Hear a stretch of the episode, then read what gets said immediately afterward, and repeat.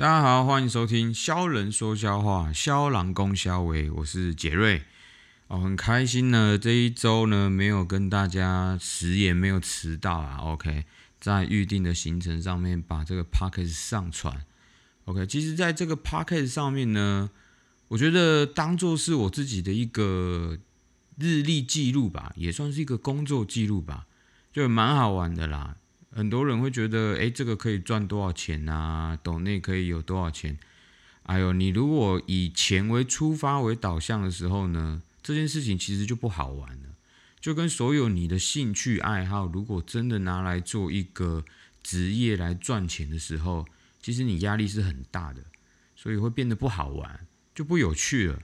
所以我不期待它会带给我多少的经济效益啊，所以。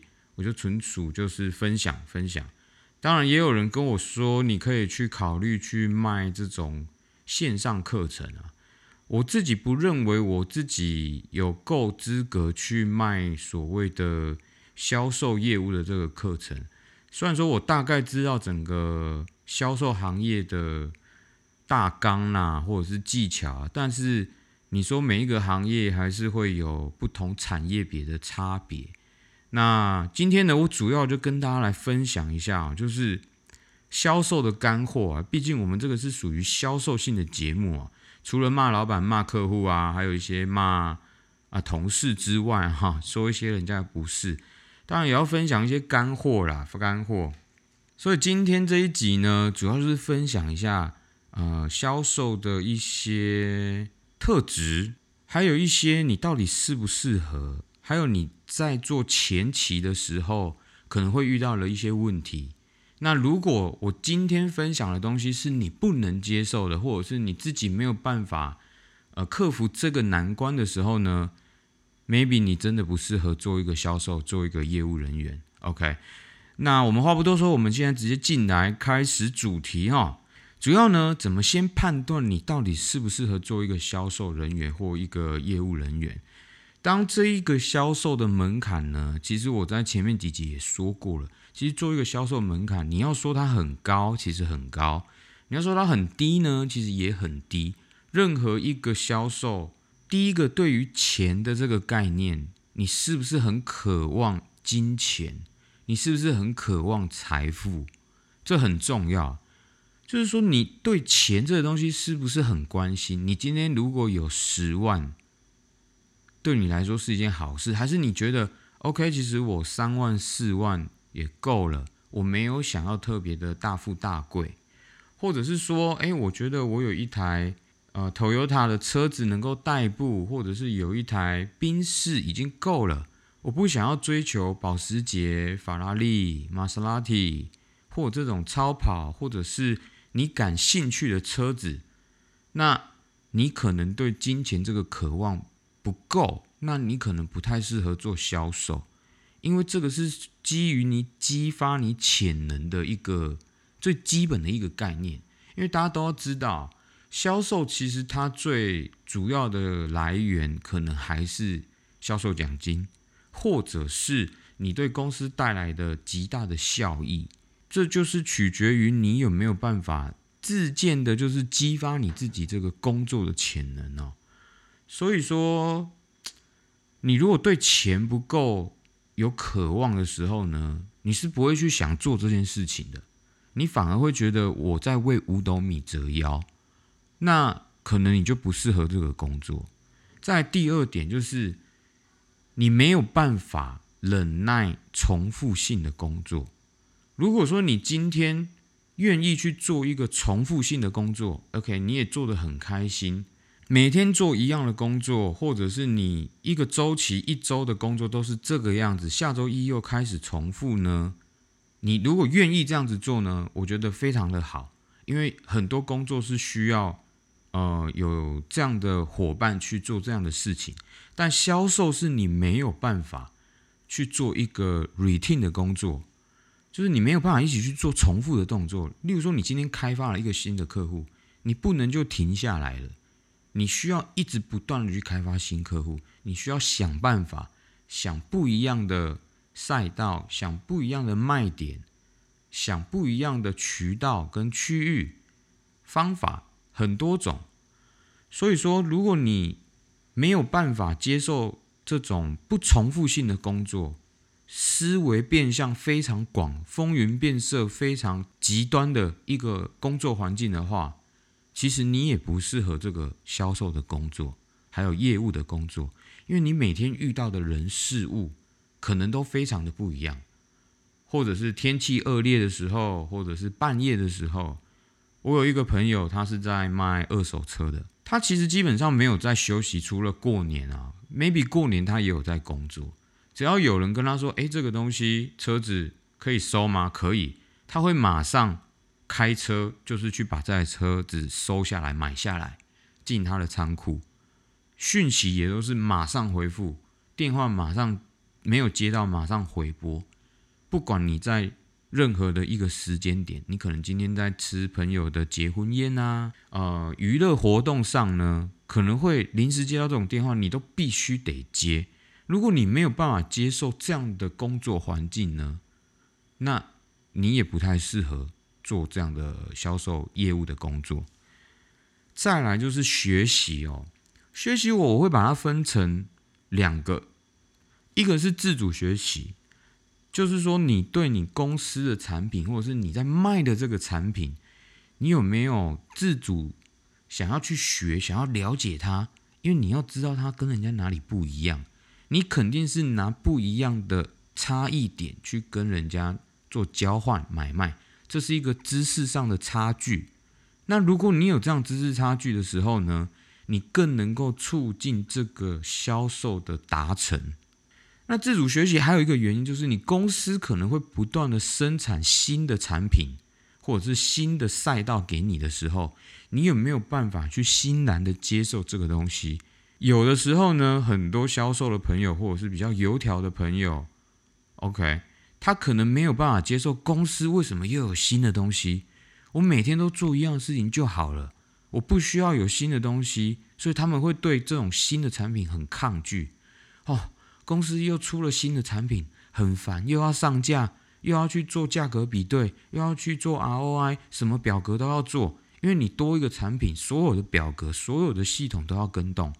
那有些人就没办法接受这个样子，那你可能也不太适合做销售跟业务这个工作。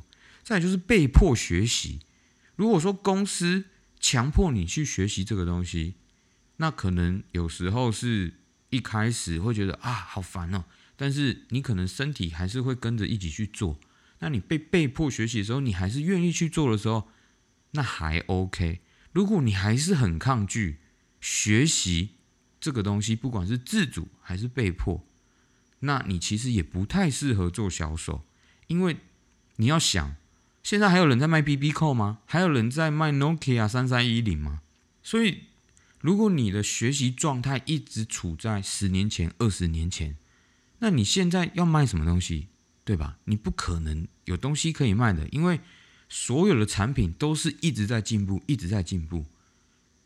现在还有人在卖玉龙汽车吗？没有。OK，有可能有一部分呐。好，对不起。那你说可能大部分人都在卖电动车了。中国有百分之八十都是已经换成电动车了，公车、货车、拖车、出租车、计程车，所有的家用车基本上都变成电动车了。你还卖玉龙汽车吗？那这就会造成你的资讯落后了，你就很可能会被淘汰。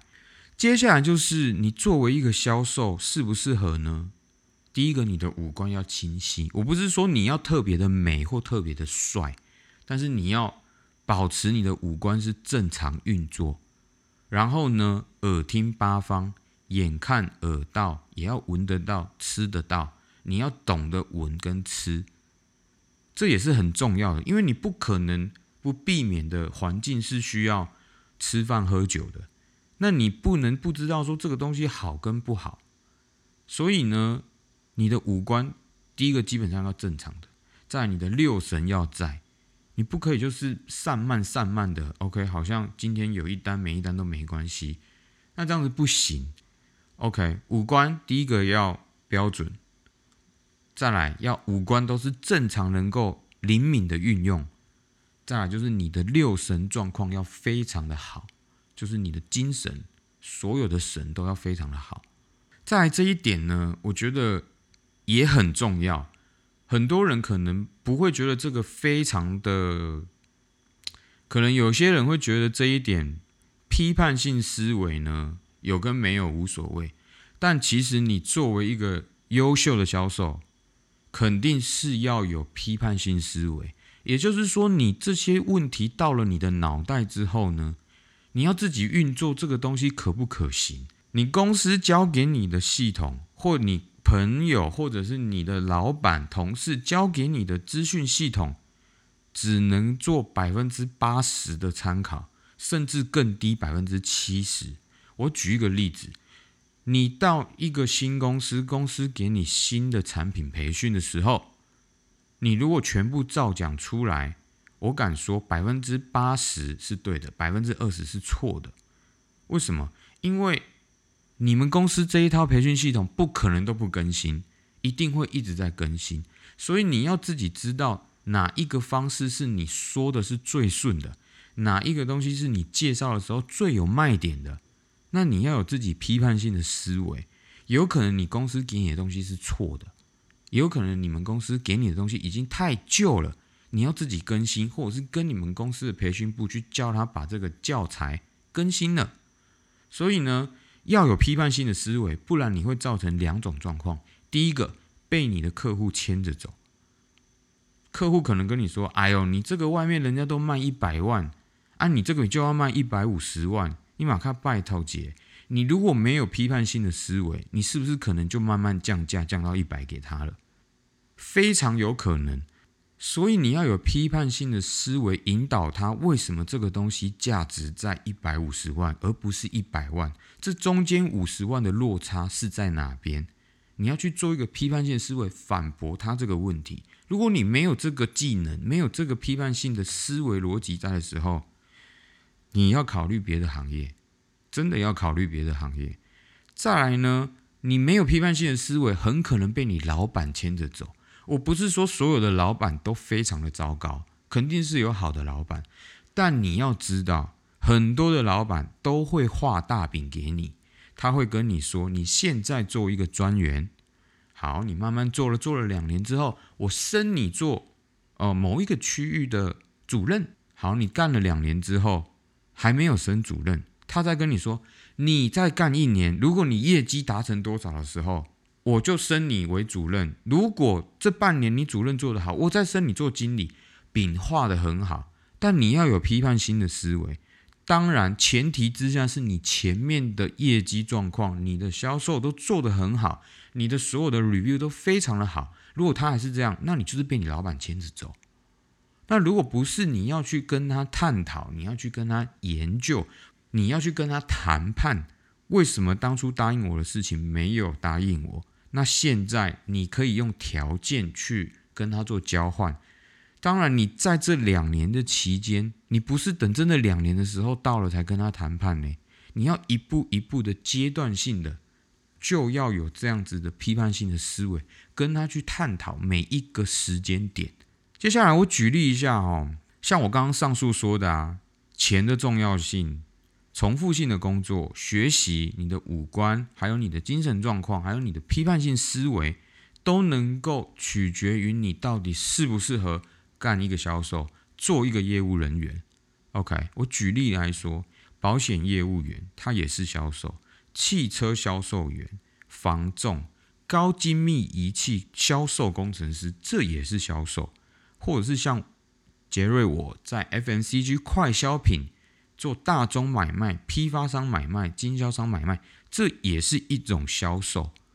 那你涵盖上面这些行业呢，你就能够知道，保险业有的人有办法一个月做到一百万，为什么有的人可能一个月就只拿了底薪，或者是甚至没有？你上述那一些条件，你到底有没有符合，其实很重要。像我刚刚举例的汽车的这个行业，你可能三不五时就要一直接电话。如果你没有办法抗拒这样子钱的诱惑，或者是你很抗拒接电话、回讯息，无时无刻都要这样子做的时候呢，你要考虑别的行业。防重也是，你每天遇到的事情，每天遇到的客人带看的房子都不一样，你不可能一间房子一直重复大家去看嘛，或者是带一样的客人去看，肯定会有新的物件、新的客人，你要一直不断的去做不重复的工作。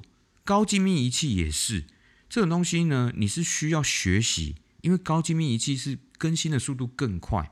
你说几纳米？八纳米、六纳米、四纳米、两纳米，有没有可能变得更小的纳米，或者是另外什么什么米，都有可能的。你说这个东西你没有自主学习，你都已经离开大学多久？你四十岁的销售还能够卖这种高精密仪器的东西吗？没办法，你必须被迫强迫学习，或者你自主学习。如果你对学习是非常抗拒的，你也不适合做这个行业。那接下来呢，我要来说一下你刚进入销售业务这个行业的前期。我说的是前期，OK，上引号下引号，OK，前期就是说你刚接触这个行业，或者是你刚踏入销售业务这个职业的时候呢，你需要拥有的一些技能跟一些小 Tips。第一个，你的人设要给你自己要求，你是一个销售。或者是你是一个业务，你是一个 salesperson，你在卖的东西跟你有很大的相关性。你代表的是一家公司，代表是一个产品，更代表的是你自己。所以你的食衣住行娱乐都要非常的注重。我不是说你要吃的很好，开的很好的车去跑生意或者是跑业务，当然你要有你该有的样子。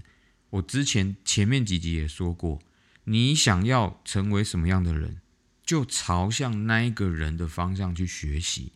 我们家有的销售第一次来上班，面试的时候穿西装，上班第一天呢，结果穿了一个要去夏威夷的衬衫跟短裤就来上班。这个人我跟你讲啊，不要被骂的太惨啊，从第一天被骂到第二天都没有停过，被老板整个干到一个翻天呐。现在我跟你说，那一次我们去成都出差的时候，他就是穿着西装去看熊猫的。该穿西装的时候不穿西装，该休闲的时候不穿休闲。这个人设的衣服，你根本就是错误的。你要自己把你自己定位好，你是在哪里工作，要成为怎样的职业，你就要有怎样的打扮。防重或者是很多的销售人员都要穿着西装跟打领带。第一个，你要让人家知道你是专业的，而不是说你穿的衣服、穿的衬衫都不烫，然后领带要乱打，然后西装裤跟你也不合身，你也觉得穿这样子就是你的制服，不是。第一个，你要给人家的感觉是你是专业的，不是穿上衬衫跟西装裤就是你是专业，那不是，反而是一种扣分。有些销售会抽烟，会吃槟榔，OK，你这个都没有关系。但你在重要的会议场合当中，请你把你这些坏习惯先拿掉。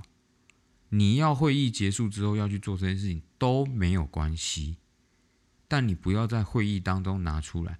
我知道有一些销售可能是司机兼销售卖东西，OK，另当别论。如果这个产业能够让你这个样子做，那当然是可以，但我也不建议你这样子做，因为你会显得你非常的不专业。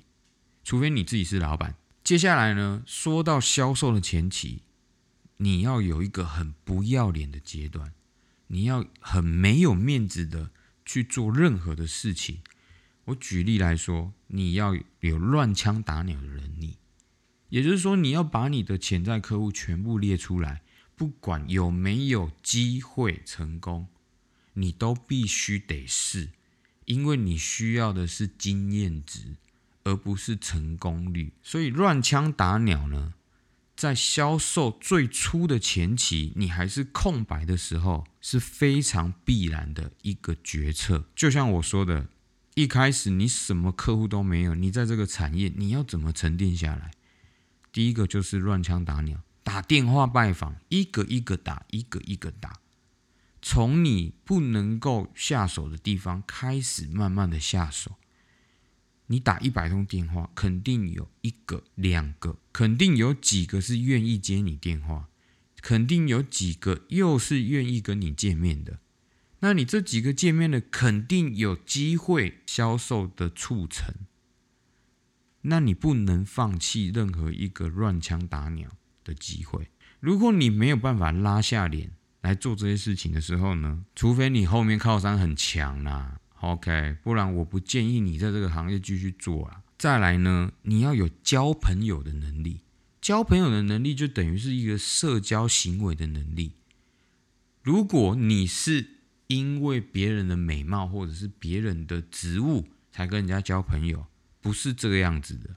你在任何阶段呢，你都能够交朋友，不管你喜不喜欢他，因为这一个朋友的定义是在你商业场合、你工作场合上面才会有的朋友。简单来说，你们的友情建立在利益之上。如果拿掉这个利益，你们就是个屁。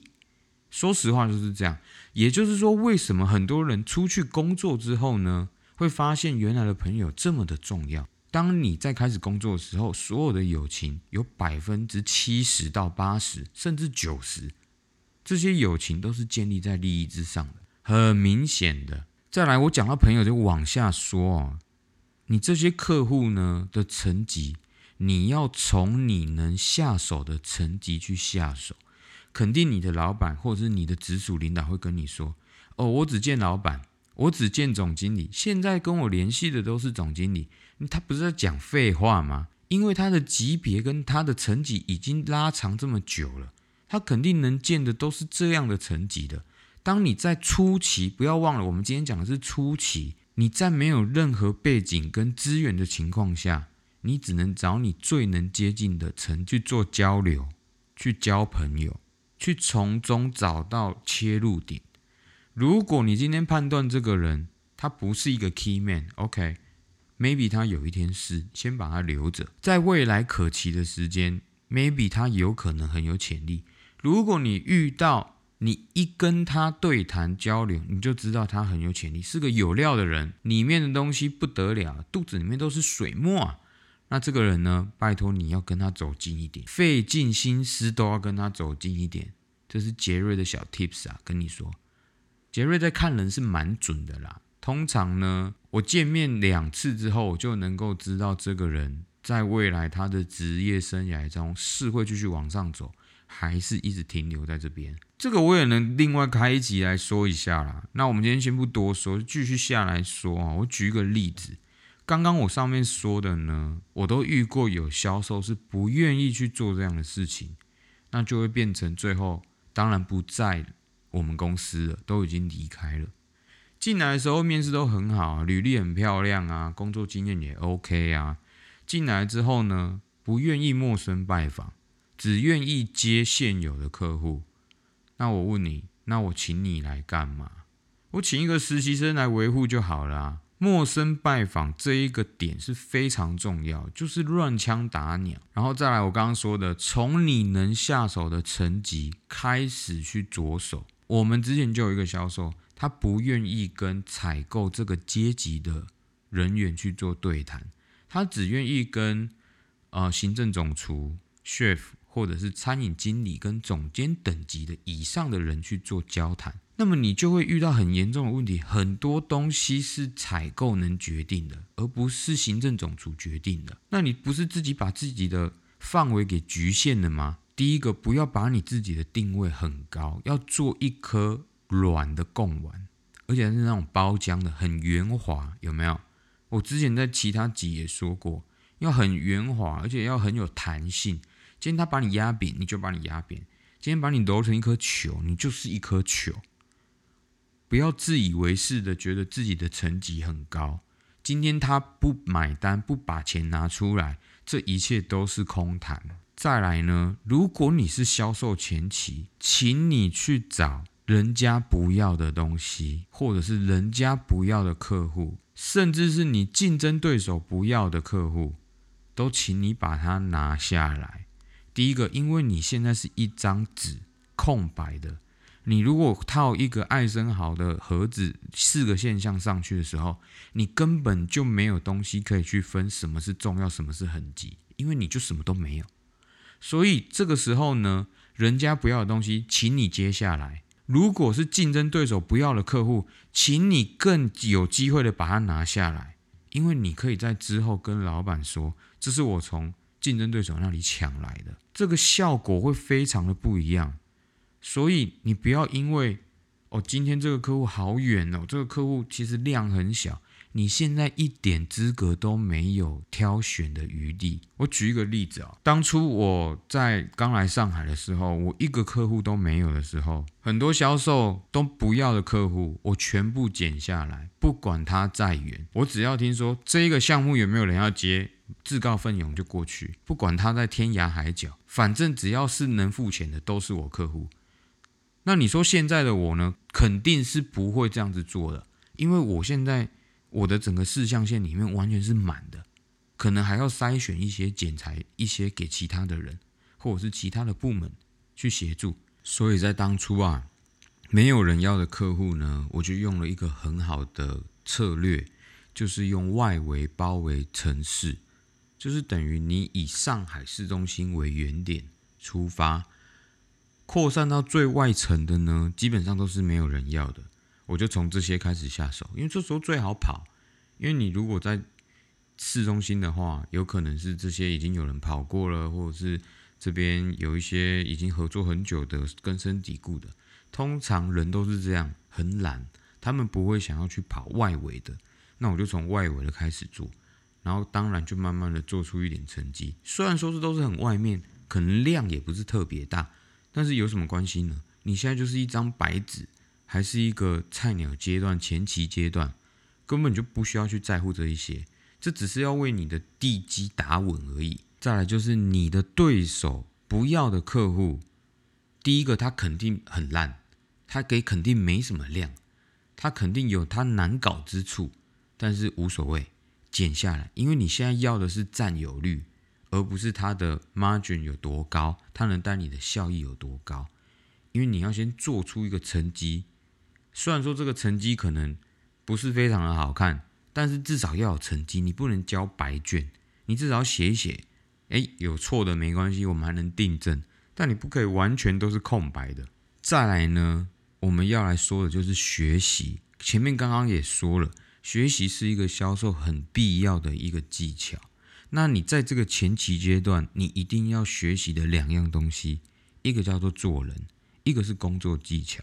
做人是什么呢？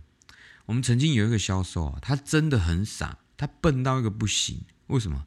他出去呢？可能他跟他的老板可能也不是处得很好，但是呢，你至少不能在他的客户面前骂你自己的老板，说你自己老板的不是吧？他就是这么傻，所以变成是最后连你在公司最后的 support，他能够给你的资源，他都不可能会给你了嘛？你就是等着。离开了，你说他笨吗？他真笨，人都是这样子笨死的，你知道吗？就真的是笨死的。还有要懂得做人，你才会知道很多坑你可以少走，你可以少走一些冤枉路。很多坑都是人填出来的，那你为什么要去当那个填出来的人呢？对不对？所以说做人呢很重要，很重要。再来工作上的技能，像我上。集说的，我们就好死不死请到一个连 Office、Word、PPT 什么都不会用的。那你说，这时候你还不赶快学？在你最前期、最菜的时候，你是拥有无敌星星问答话语权的人，所以你什么都能问。你可以用一个很简单的理由说：“哦，我之前公司都用 Apple 的，所以我不知道怎么用 Office。”很合理嘛？所以你这时候就赶快问，要赶快学啊，而不是真的等到事到临头了才在说 OK，我真的不会用这个东西。再来工作技能上，可能在产业的领域也要自己去学习。还有例如像 present 这个东西也是要练习的。你就算是一个说简报达人，但是你对于新公司新产品的东西，这肯定是需要不断的练习。当初我们。一进去第一周，基本上我拿到新公司的简报的时候，肯定是至少都要练习个十次以上，你才能讲的比较顺。叫你的同事来听你讲，叫你隔壁的部门来听你讲，不管你就是要不要脸。你现在这个前期阶段就是要不要脸呐。最后一项也是你在前期最不要脸的阶段才能做的，就是跟你老板。吹牛。吹牛就是说，你报告你这周做了什么东西，你为什么要这样子做？maybe 他会怼你，或者是吹你说啊，你这个做这些都没有用。但是你就能够回答他，像我刚刚说的，当人家不要的时候，就是我们需要的。我现在在累积的是我的根粮，我的根基。当我这一栋大楼盖起来的时候，肯定是不得了。这时候你也要跟你老板吹，向下管理也要向上管理，跟他吹说你的。跟客户的关系多好，因为你很常跑哪些客户，要懂得跟你老板就是报告你在所做的事情。你不能说你在前期可能真的没有客户，你真的没有事情做，你真的在公司发呆。我们家真的曾经请到一个销售，在年初的时候，我有跟大家分享过，他真的是每天就是进公司开始刷淘宝，开始刷抖音，中午睡觉睡到两点。然后老板问他要干嘛，他说没客户，就坐在那里。也是有这种销售的，你在前期不能这么的蛋黄哥的啊，不行的。你说后面一点，你有一点大型的业绩再来做这样的事情都没关系。但是你还在前期啊，你不能这样子做的。所以呢，今天基本上跟大家分享了一下关于销售，你到底适不适合，还有你在前期做销售，刚踏入这个职业或者是这个产业的时候呢，必须要。拥有的一些特质，还有一些小技巧。OK，那下一次呢，我们再跟大家分享一下，哎，比较有经验的销售的时候，你可以做一些什么小技巧哦，或者是小知识。然后等你到了一个很老教，真的是熟练的一个老油条、老司机的时候，这个情况的销售呢，又会是什么样的阶段？我会把它再分成两集跟大家分享。OK。那今天就先这样，谢谢大家，大家拜拜。